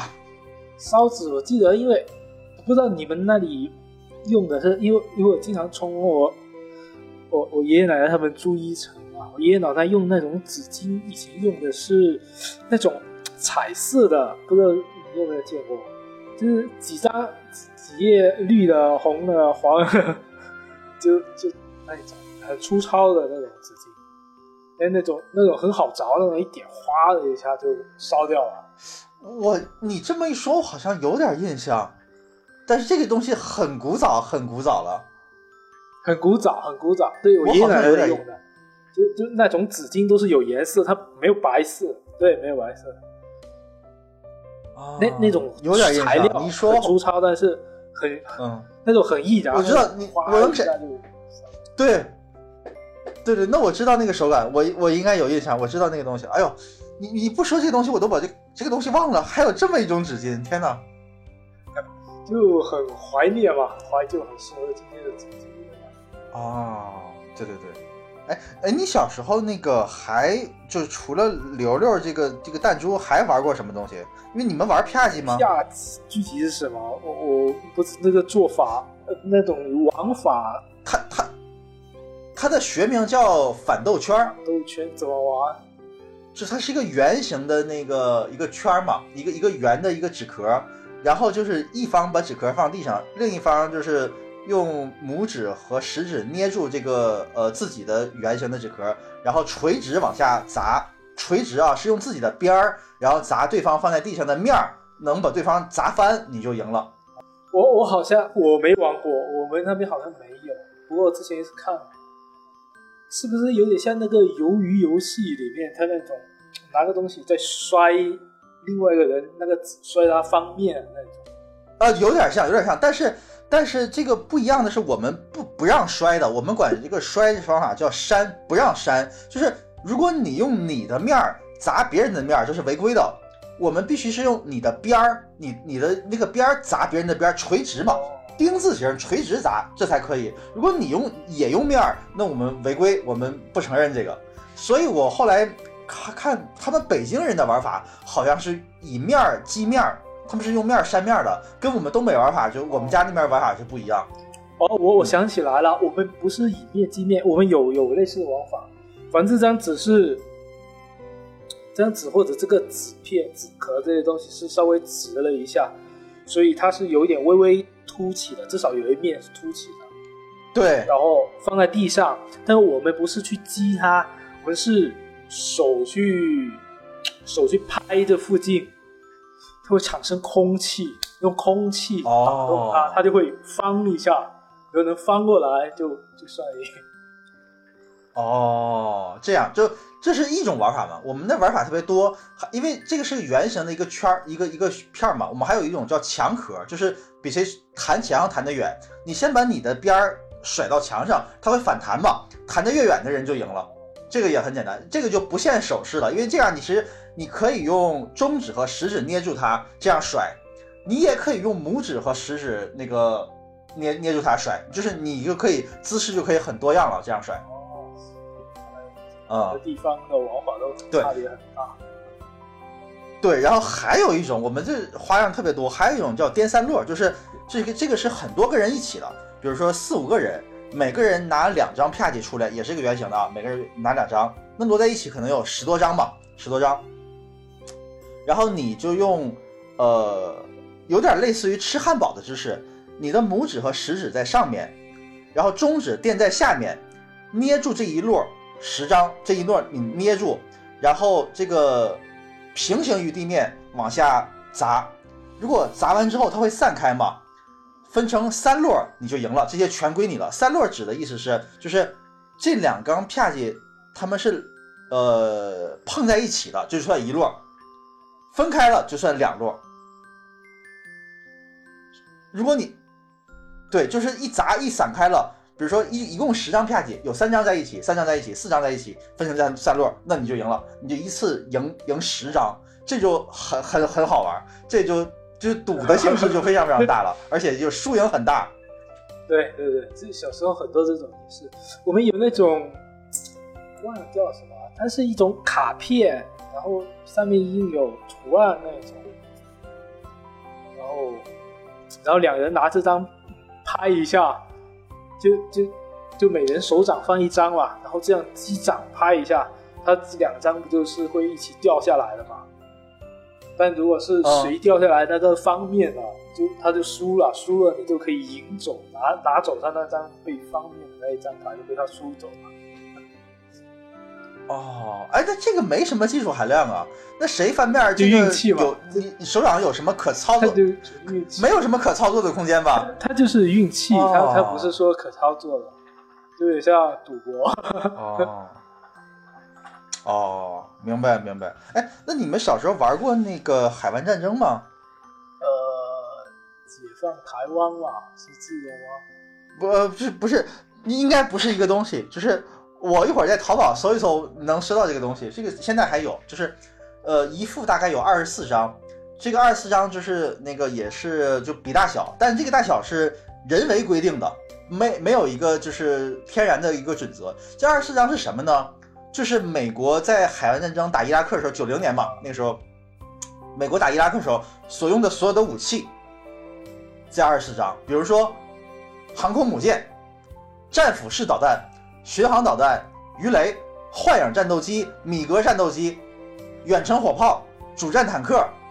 山猫直升机、地狱火导弹、飞毛腿导弹、爱国者导导弹，这样的东西 都是这样的东西。哦，而且你你们能你们能记住这么多吗？还是人家那几张上面就是画这些？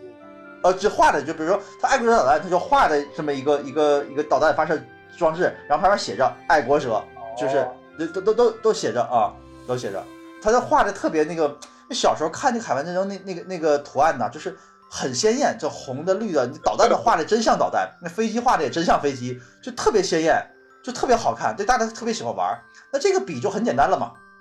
然后最大的是什么？最大的是化学武器，就是那个原子弹呢，还是什么生化武器的？小第二大的是细菌弹，然后第三大的是航母，就这么来回比较。但是在这里面，人为还设置了一个很好玩的，就是说，呃，相当相比，比如说大象吃老虎，老虎吃猫这样式的。最后呢，老鼠吃大象，就是这里面鱼雷能把航母给炸了。所以这是一个以小胜大的一个经典。还有比如说，我们就规定最弱的一个叫推土机，推土机大家觉得特别弱嘛？推土机能推啥呀？后来就规定推土机能推化学武器，化学武器有有点像那种很荒唐棋是吧？对，就是这种感觉。然后就两个人就是，呃，各自拿一摞牌，然后这么就是不停的一起翻。我翻一个，比如我翻一个远程火炮，那嗯你翻一个那个战斗机，你就赢我。战战斗机比他厉害，那就这张牌就给你了。然后然后所以这个就是你你赢你赢别人一堆坦克一堆火炮，这没有厉什么厉害的，这这不是本事。你碰巧你翻到一个鱼雷，对方翻个航母，你把人航母炸了，那你牛牛逼，这牛逼。或者你翻个推土机，把人家大化化学武器给给推了，那你牛逼。这大家赌的就是这一刻，赌的是这一刻。哎，这个让我想起有一种我小时候玩的一种棋类，叫叫军棋还是什么呢？兵的职位吧，什么军长啊，嗯啊，那就是军棋，啊呃，那就是军棋。啊，对对对，然后排排排排完就有人去挖炸弹啊，工兵挖炸弹，对对对挖地雷吧。对，然后扛军旗嘛，对，对，就是那这个东西好像这么说，好像只在我们那儿流行过，你们嗯都没流行过哈。没有没有，哎，那你们小时候，那你们小时候玩过那个什么吗？那个溜溜球和四驱车？有啊有啊有啊，哦，这个是全国风靡的，因为有动画片嘛。。就改装，还有一些是跑，对，对，有动画片，然后有跑跑跑跑，这些是有跑道的。那时候有些卖的地方还有跑道，在家里没跑道，但由于我们都是那种巷子嘛，都是长长的，嗯，就可以当跑道使了。然后溜溜球好像是那比有什么动画不不是动画片了，什么火力少年王什么的，是吧？嗯，你你们呢？我们也玩，但是我这这种玩的就特别次。小学玩的玩 这种小学、小学、初中就不再玩这些东西了，就小学、小学那时候玩。然后呃，我记得我刚上初一那前儿，还有一个跟我玩的很好的小伙伴，他就给我没事儿讲四四驱车，他又花多少钱买个龙头，买个凤尾改装了。那前儿我们大家都对他不感兴趣了，但他那时候还他是唯一一个就是上了初中仍然还痴迷四驱车的。我我我有点，我对这个这个小孩，我觉得他还有点意思，因为他他有点小小精灵吧，小小狡猾，但是也正是因为是一种这种小狡猾的性格，好像他的朋友不是很多，所以他自己玩就他就痴迷四驱四驱车改装这个东西，所以我就能那个那会儿看他的四驱车，我觉得啊、四驱车原来可以花这么多钱改装成这么厉害，哎，那那个那个就是那个时代的氪金的游戏了，那个。对对对对对对，那那个真是太太太烧钱了，而且你真的，因为我家旁边可能就没有那么适合放四驱车的一个一个平坦的，然后直直的一个路什么的，就反正对玩的比较少。你你说的那种地形本身不是很合适，你像我们这种平平 平的路面，可能相对还好一些。嗯嗯，对。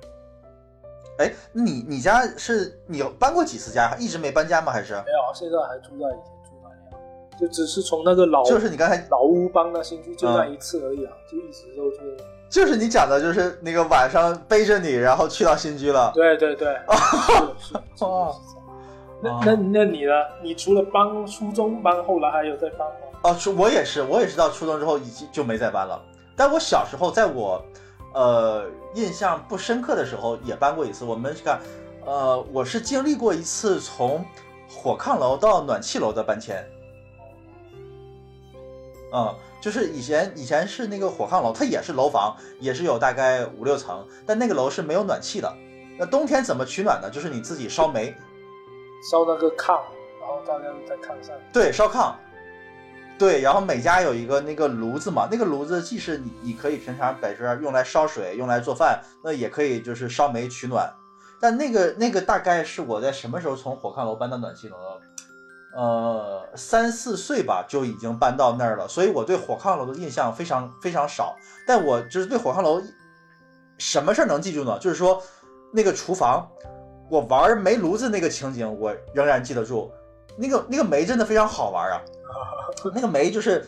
你正常的煤块不好玩，但是你给烧了之后，那个煤就是化了。然后你拿那个炉钩子，就铁的一个钩子，你要把煤捅一捅，让它通风嘛，氧气进去才能烧得更旺嘛。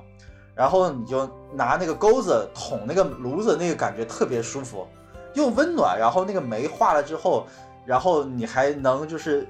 那个煤感觉是有一种什么感觉，就像泥巴似的那种感觉，松有点像泥巴。松软那种感觉。对对，就挺好玩的。那个那个那个是我印象很深刻的。比较少，南方用煤稍微少一点，做饭。对你，对对，我所以就是经历过这么一次楼的那个转变，还有就是说，呃，还有跟什么告别呢？就是跟一些就不是我自己家了，呃，是我亲戚朋友和我爸妈的朋友，呃，他们家的房子告别。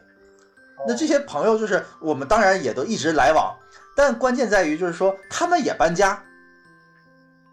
那小时候，比如说我爸妈带着我去，比如说去我小姨家，或者去我爸的朋友家，呃，做客的时候，呃，我印象中有一些就是记忆很深刻的、很喜欢的一些地方，是因为这些朋友、这些亲戚他们家住在那里。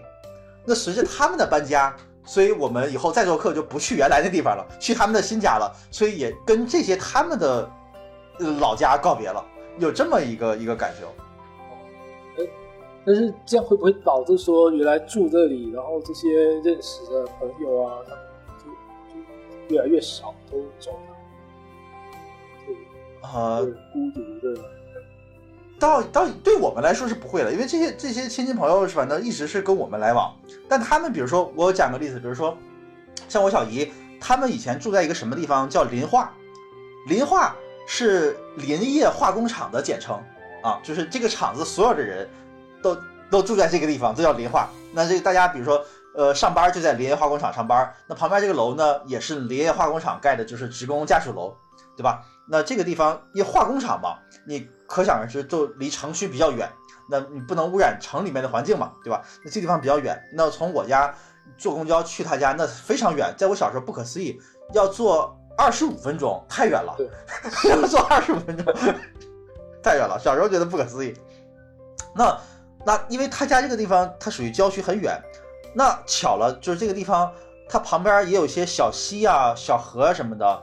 呃，围绕着这两个楼周围，还有一些，比如说玉米地。那旁边就农村有人种玉米，还有再往里面走，各种各样的田地。他家后面也是一个山。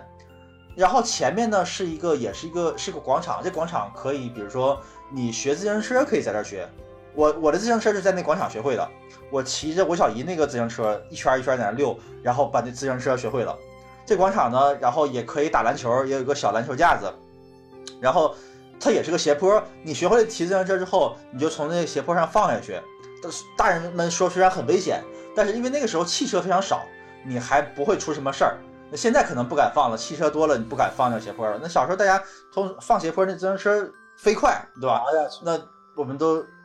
对对，这样让让的这个自由落体下去，这个反正这个是特别快乐。那后来因为我小姨为了我她的孩子那个上学，那也搬到了市里，所以我们就再也不去临化的那个地方了，就是从告别了那那个地方，包括就是以前小时候有个地方叫北沟。是我爸一个朋友，他家住在北沟，就顾名思义，北沟北边的一个沟沟，也非常偏僻，非常遥远。它也是一个山，我们家那块是个山区，也靠着一个山。然后，然后那个北沟里面，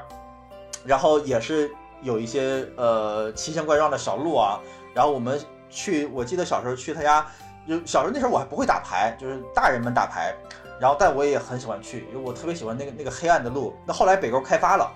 然后那他家也搬走了。后来北沟已经是现在已经不能称之为沟了，现在是明晃晃的大道，就非常富丽堂皇。然后那个著名的重点高中也在那个地方，现在是非常繁繁茂的一个地方了，就沧海桑田的变化。是，那真的是变化挺大。我一直以为那你是山偏僻的商山区边，的可能发展会比较难。对，哎，那你你你家就是你好像就是，呃，宗给我感觉宗族感很强嘛，就是你家会不会你你的那个爸妈的这些朋友都集中在一个地方，就他们可能是不太会搬走，还是说你有这种感受吗？就是跟跟别人的房子告别？别人的房子比较少，因为大多数都是从我小时候住到现在，都是在这这不太远附近，走路都可达的范围。但是妈妈也有啊，妈妈肯定是有人越当越远，但是那种亲戚本身也就是不算特别亲嘛，可能是嗯，我爷爷那一辈的一些兄弟啊可能搬远了哦。就远了，本身联系也是相对比较少。然后比较亲近的这些堂、堂兄弟姐妹都都都一直住在一起啊，所以这还挺哦，就大家都没搬，对，没搬？要盖个新房也是在旁边儿，在旁边盖个新房。不是，因为我们是，就像这种宗主，就我我爷爷这边建的这一栋，大概每人分一层嘛，然后我们在同一栋里面啊，嗯，对啊，是就住本身是住在一起。哦，哦，那那也也就没有人说，哎，我想换个房子，没有没有这种这种感觉。比较少，就是可能是你这种宗族，而且我们呃这些长辈他们的关系都还蛮好的，其实住在一起，啊、呃，可以互相帮忙很多事，比如说谁没空啊，对对对可以照顾一下小孩，或者是呃不在家做个饭，叫谁过来吃饭啊什么的，就就还挺方便。确实搬远了，啊，不利于说去互相照顾得到。哎，我有个问题，就是那你小时候，呃，你爸或者你妈会不会领你去外面玩？就比如说，呃，周末会在哪儿逛逛公园儿啊、或者是哪条街觉得这个是市中心的步行街之类的地方，你们会去外面逛？这些地方你有印象深刻的吗？哇，印象不是特别有，有是有，不是特别。像我们那边有个人民公园啊，就就没事就说去人民公园逛一下。但后嗯来、那也挺老的，那那种公园，你听那个名称就知道，也 是公公共的，然后建的，反正后来去的已经很破旧了，但是就是可能有五六年前有更新，就重新新建、翻新、重新里面改新，但是但是后面就没有再去过了。虽然不算特别远，但我就没有再去看过，现在不知道那里什么情况怎么样。嗯。你你呢？嗯，这个有点类似于什么？就是就是我这种地方非常多，就是一方面是比如说呃周末，因为因为我我爸妈属于那种就是正常上班的嘛，有可能是因为你爸是不是开店的，所以他周末也跑对对对，我们一般就在我爸店里嘛。对吧？因为我爸妈他他周末是双休嘛，你正常休息，所以说你周末他就想出去那个走一走，所以是呃市里面的这些，就我跟你说过，宾馆山下是离家我家比较近的公园。那包括呃新站广场那块儿也有个小广场，小小那个不能称之为公园，就是小广场。那小广场我们也想去看一看。那大一点的像玉皇山公园，那这种这种地方，因为我们那山多嘛，所以很多地方其实，呃，像玉皇山是政府就是修建的这么一个以山建的一个公园，但也有很多地方就是，呃，可能谁也没花一分钱，也没有一个围墙什么东西，但可能就有大家也去想逛一逛这样的一个地方的地方也也有。所以，就有点像个广场，免费的，大家随便去去对，你像广场或者是小树林啊什么之类的这种这种地方，就也有很多。包括我们那块有江嘛，那那像江的话，其实它就是说，呃，不一定是周末才去，它是你平常，比如说夏天的话，那个七八点钟吃完饭就可以去的这样的地方。呃，这个时候还有很多。你七八点钟，你走远一点，就去江边儿，你溜一圈儿；你近点儿地方叫转盘街那块儿溜一圈儿，因为转盘街相当于，呃，是一个比较集中的大家一个纳凉的地方。小时候那块儿是有个喷泉的，围绕着这个这个这个街会有一些卖棉花糖的，还有一些比如说卖饮料的，还有一些给你呃，比如说十块钱打几个沙包，扎几个飞镖。呃，一等奖是是一个毛绒玩偶，二等奖是一个呃小闹钟，三等奖是一瓶可乐，这样的一个一些游乐的哦设施。是是，就是就就有点像啊以前我说那个对就有那种，还记不知道不知道现在小孩他们有没有，就是那种地上摆很多东西，让他去套圈圈，好像套中就当成奖品就奖励他。啊，套对对对对对，对对对，对对，这样的就是就是我们那个时候小时候曾经有一阵儿，就是这样的东西，不是只在公园里有的，就是大街上夏天的晚上就是有的，这个就挺好的，反正这可能跟你那边的地理特征有关，因为你那里不是夏天是昼长夜短，白天特别长吗？对 这个我们南方体验不到，我们不是特别明显。嗯，对，反正这个完后来可能后来出于可能市容市貌的考虑，反正也就是不让摆摊了，因为当时也是一个原因，就是说为什么摆摊儿人多呢？因为下岗潮嘛，东北那个下岗潮，大家从国企里面从厂子里出来也没事儿干，那就路边摆个摊儿啊，或者是烤个玉米啊，也有卖很多烤玉米的，呃，卖各种比如说呃那个锅碗瓢盆的也有，呃，剪刀、指甲钳，呃，手电筒的。呃，各各种的都有卖这些东西的，哎，能想到的是是，我我确实能想到这种东西在南方也挺多的，就是大桥上啊，嗯包括路边啊也有。但现在很多城市发展都是以说影响市容市貌，经常会去呃把他们赶走啊什么的，还对对，挺可惜的。因为以前像这种小小摊小贩，我爸的店在这边，然后马路对面刚好有个很大的那种广广告牌的铁架子，嗯有个年长一点，就就就伯伯伯伯这种，就在那边卖卖鞋嘛，呃，然后哦，在在那边卖鞋，但是都是这种流动摊摆摊的在那边卖，然后可能就跟我爸这边也是对面，所以还挺熟的。他们两个都爱种兰花，就是经常过去交流啊，就就跟这些小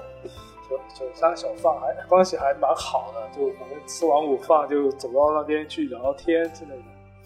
那现在这种就越来越少了，都被清理出来了，现在就没没给他们这种空间。嗯。嗯，哎，还有一个我想问你的是，那个就是你刚才讲的，像你家周边这种可能呃围绕这种一个小的经销店，呃没那么多哈，但是你的小学呢，或者中学，我觉得一般可能是比如说小学生那个比较爱买东西嘛，爱花钱嘛，那小学门口会不会有一些很知名的一些商店之类的？知名没有，南方没有那种很知名商店，都是也也是这种流动摊贩，也有，当然也有，当然我们没有去消费啊，所以印象不深。但是经常有那些推的小车来的这些小贩啊，卖一些什么小玩具或者小小贴纸之类的东西，还还挺多的。但小店哦，哎，我说的知，嗯，哦，因为我说知名就是不是那种那种真的知名国际名牌，我是只是那种在小学生那个有口皆碑、口耳相传的，就比如说，呃，这个小学门口有个，我们那时候有个小世界，小世界就是卖各种小学生的喜爱的玩具啊、贴纸，什么都有，但小世界离我家非常远，但是它因为有口皆碑，它可以跨越学区。小世界是完全属于遥远的另一个学校旁边的一个东一个一个商店，但是因为它太厉害了，它就是一个小卖部而已。但是它因为它东西很全，所以你它我们谁谁都想去小世界逛一逛。那个时候，比如说你是从哪里听说现？在谁说哎就是同学传过来的，就有可能比如说这个学校的同学认识了那个学校学区的同学，那个学校就告告诉他，哎，我们学校旁边有个小世界啊，我带你去逛一逛啊。逛完之后，然后我们学校同学回来就跟我说，哎，人家学校门口有个小世界，那都有啥啥啥啥啥，那老好了，咱这儿没有。然后就有一天，比如说带着大家，然后三五个人去遥远的那个学校小世界那块去逛一逛，就这么传开了，这样。挺好玩的。对，就这样的店，就是在小学生，呃，心目中特别神圣，就它它就是一个宝藏，你你你找找找好几个小时，就能看到很多很多个可的东西。你逛完之后可能什么都不买，但看一圈就觉得很幸福。是，哎，我如果你这么说，到时候那时候有一种收集这些嗯神奇宝贝呃呃宝可梦，现在宝可梦这些贴纸，就是有一个什么贴，然后把它收集齐了，可以去兑换什么奖品那种啊，就哦，水浒卡吧，对，你水浒卡是一种，还有一种就是就是那种皮卡丘那那那种神神奇宝贝吧，可以收集啊齐多少只嘛，就会就可以对，就类似这种，那时候还挺流行的。哦，明白。反正就是，呃，这我我讲的大概大概就是这这些，大概是这些。哦，还有一个就是讲的是那个是巴中嘛，巴中是其实是我小时候还是还是刚才那个主题，就是我我我大舅家以前住在巴中山上，它也是一个山，你看每个地方都是一个山。然后也是因为我们去我大舅家的时候会去到这个山，那后来我大舅从山上搬下来了，我们也不再去那个山顶上了。因为巴中山上那个那个路，呃，也是车特别少，但路很平，那个那个通往那个路。如果是冬天的话，我还记得有一天，是我我我们家我爸我妈带我去那块儿，然后从我大舅家回来的时候，然后拖着一个爬犁，爬犁就是就东北相当于就雪橇嘛，相当于一个雪橇的样子。然后下面是那个呃铝的或者铁的一层那个一个光滑的一个一个金属，然后拖在地上，有雪放在雪上，然后我爸在前面拉个绳子，然后我就坐在爬犁上，他就在拉着我往回走，这这个路特别好。然后，但他那么拉着能滑多远吗？就一直拉着就能一直走，因为它雪地啊，它在雪上就可以走，因为它那个爬犁的下面就全是光滑的金属嘛。对，所以摩摩擦力很小，摩擦力很小，所以就能一直往前拉。哎，那如果像你这种呃搬离家啊什么的，有没有说告别一些学校，然后还挺怀念的？呃，告别一些学校，对啊，像小学啊、初中啊、呃，我这这个学校我倒不怀念，我对学校说实话没什么感情，没什么就是说母校情节 这方面，我只是觉得这个学校啊，有一点是什么，就是呃，在我走了之后，他又盖了新楼，翻了新操场，我觉得有有点那个我没赶上好时候，是有点这样的感觉。嗯，对，哎，因为不就是，嗯，我怎么感觉就是从小学到初中和从初中到高中，每一次进入新的学校都是一个巨大的飞跃，在我看来，就是这学校的整个设施就不一样了。就比如说小学的厕所是是一个平房很简陋的一个旱厕，那初中就就可能也是很简陋，但是就没那么简陋了。那高中就高级一点了，呃，包括教学楼也是的，操场从小到大就就每一步都是我觉得啊，这个新学校虽然上学很痛苦，老师很严厉，老师很坏，但是从硬件设施上来讲，我还是喜欢就是这些硬件设施的，就是每一次升学都觉得啊，这个终于能住上更好一点的楼了。确 实这种感觉会更加明显。对，我不知道你小学你们那个小学是怎么样的，反正呃，我们东北我们那个城市可能财政也不太有钱嘛，那小学特别破，那楼也是老楼，窗户都是木头框的窗户，都不是铝合金的，那特别破那楼。我们小时候也是木头窗户啊，而且我们是桌椅椅子是那种板凳，板凳就是一条木板两头，然后坐两个人那种，哦不是椅子。哦，像茶馆似的。哎，对对对，是啊，就我们小时候打扫卫生嗯就把这个板凳弄起来。哦啊，那那那，就我们小时候座椅都特别破，就是那座椅都是有洞，都是你感觉用了十几年了，前学长前辈都在上面用小刀刻的一道纹一道纹的，你 能理解吗？能理解能理解，是我也经历过啊，就就小学的会特别明显，对初中以后就好对哎，。所所以说有个特别神奇的事儿，就是在小学的时候，呃，到期末考试，你是要花钱买一个叫做垫板的东西的，哦，是我我们有印象，是一个一定要的，要不那个卷子会一戳会破破。对，因为因为你的桌子太太凹凸不平了，你在上面没法写字儿，所以你要买个垫板，然后垫在上面，然后卷子在上面才能正常写字儿。对对对，你提到这这个这个东西我觉得真的那时候嗯，必必备的。对，对，这个东西为了考，好像一直用到初中嘛，对，然后就就有，对，嗯，对，这个这个东西，我相信北京和上海的小学生应该是没有的，我觉得他们没有这个。他他们桌椅，啊对这个你还不提，说，哎，差点忘了，主要是因为那个条件会稍微差一点哦，而且而且嗯可能小学生本身习惯也不好，呃说了不要在桌椅上乱搞，他们也不会听嘛，对吧？像初中的时候就啊好对很多嘛，被规训，好很多。对对对，就跟你一样，就是说没有那些母校情怀，我我也没有。其实我不知道为什么，原来原来我发现你是另外一个，就是毕业了，其实我也不会特别说需要想回去啊什么的。我我反正我没有这种，嗯但是我我初中给我的印象还蛮好，就是除了离开那里，确实就真有一种告别的感觉，因为呃。因为我嗯们那里公立的初中比较垃圾嘛，所以所以我上了这个澄海实验还是私立的嘛，然后、嗯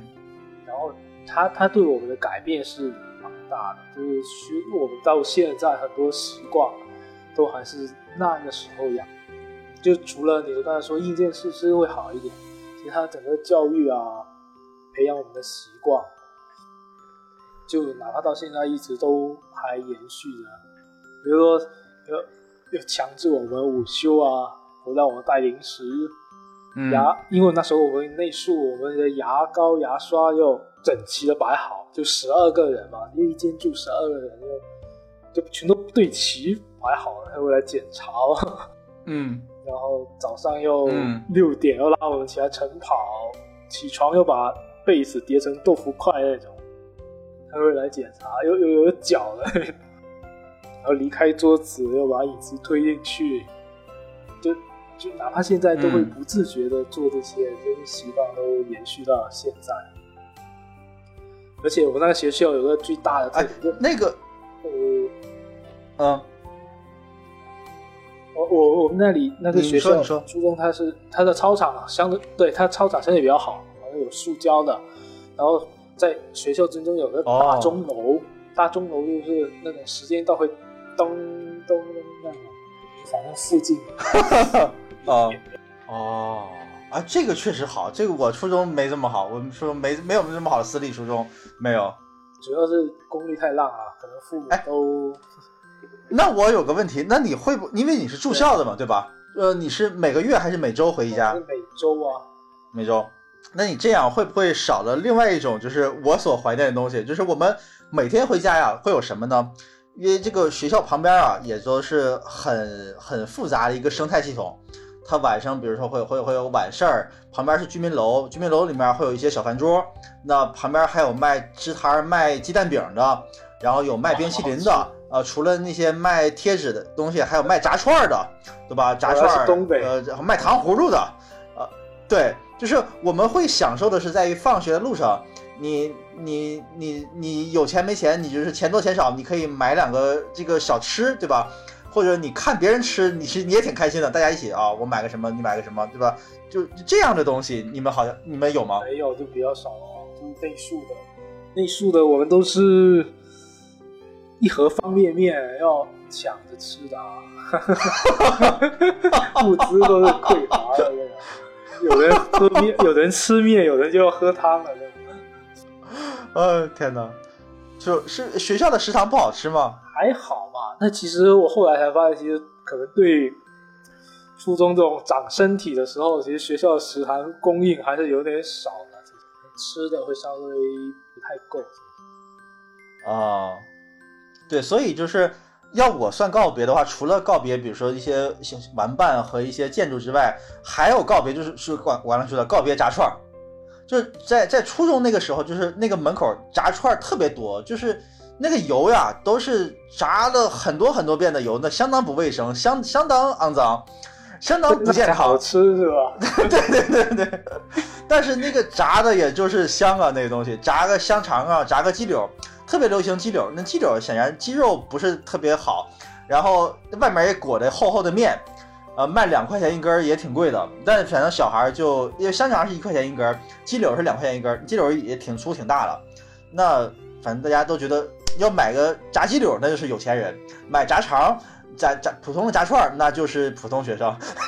这个还攀比上了，对吧？那那现在呢？现在这种什么炸串啊，对他们这些学生还有吗？有那个店还店还这样炸串店还在，但是没有小时候数量多了。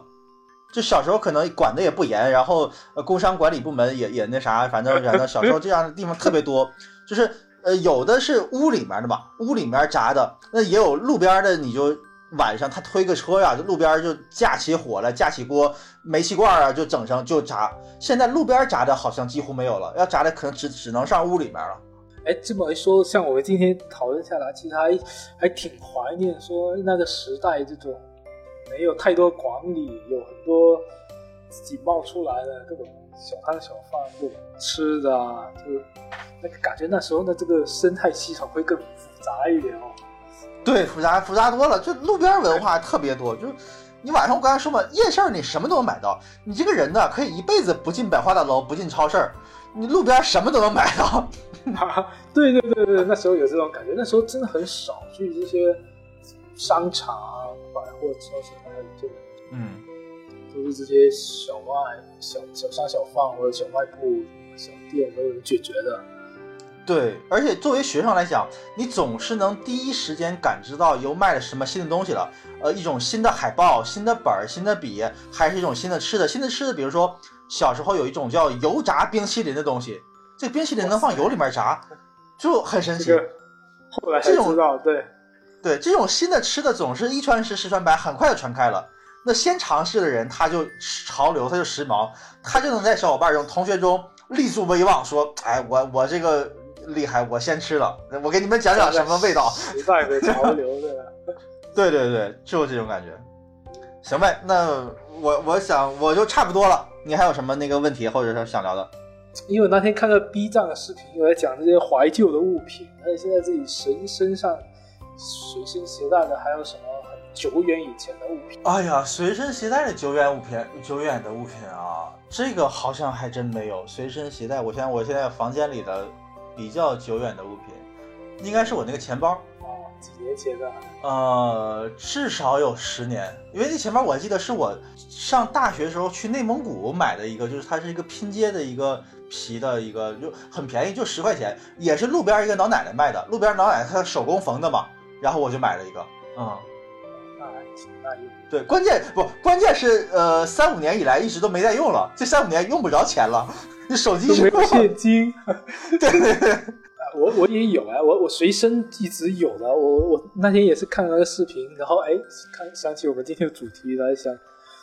就我我现在用的这根自动铅笔啊，呵大概小学三年级，可能我妹妹送给我的，我用到现在还在用。哇，那那这也太太久远了，而且你为什么要用自动铅笔？对我我我就因为有时候还是看书会稍微标记，我可能还是不习惯直接用这种水笔啊，还是用自动铅笔标，因为它那根自动铅笔是金属的，